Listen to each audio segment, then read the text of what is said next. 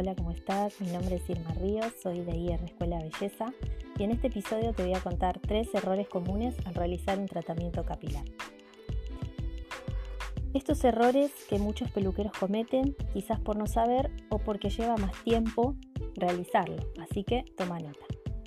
Primero, no realizar un diagnóstico capilar. Si no realizamos un diagnóstico capilar, estamos trabajando a ciegas porque estoy aplicando un tratamiento por inercia sin saber si el cabello realmente lo necesita. Como profesional tengo que saber distinguir distintos daños capilares y seleccionar el correcto. Si, el si no, el resultado no será el esperado. Por ejemplo, cuando realizo un diagnóstico capilar tengo que tener en cuenta si es un cabello procesado y si es un cabello procesado, qué proceso tiene, si es teñido, si es decolorado, si tiene claritos, si tiene un balayage. De acuerdo a eso voy a seleccionar el producto eh, adecuado. Obviamente que los productos más suaves van a ser los baños de crema y las nutriciones y los más fuertes los botos, las queratinas, cauterizados y plastificados. 2.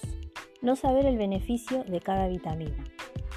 ¿Cómo puedo aconsejar a un cliente sobre un tratamiento capilar si ni siquiera sé qué es una proteína o cómo funciona dentro del cabello, cuáles son los aceites esenciales para el cabello, qué son las vitaminas y los aminoácidos. Y puedo seguir enumerando más. Tenemos que saber qué son, qué hacen, qué beneficios tienen para el cabello y también qué tienen los baños de crema, las nutriciones, el botox y la queratina en su composición. Si yo no sé sobre esto, estoy en problemas. A la hora de aprender sobre fisiología capilar, un tips muy importante es saber cómo está compuesto el cabello y desde ahí me voy a familiarizar con lo que es una proteína, una vitamina y los aceites esenciales. Eh, es fundamental aprenderlo para poder después todo este conocimiento volcarlo en los tratamientos capilares. Punto 3. Consumir multimarcas.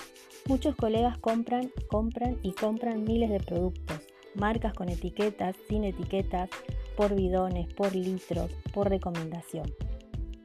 Es muy agobiante tener muchas marcas sin que ninguna de ellas funcione. Lo ideal es una vez que compro un producto que me dio resultado, clasificarlo para qué tipo de cabello es y no cambiarlo, excepto que ya no funcione.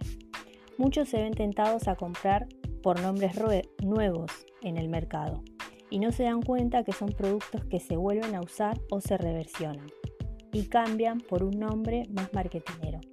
Hay que saber diferenciar un producto por los resultados diferentes y por su composición.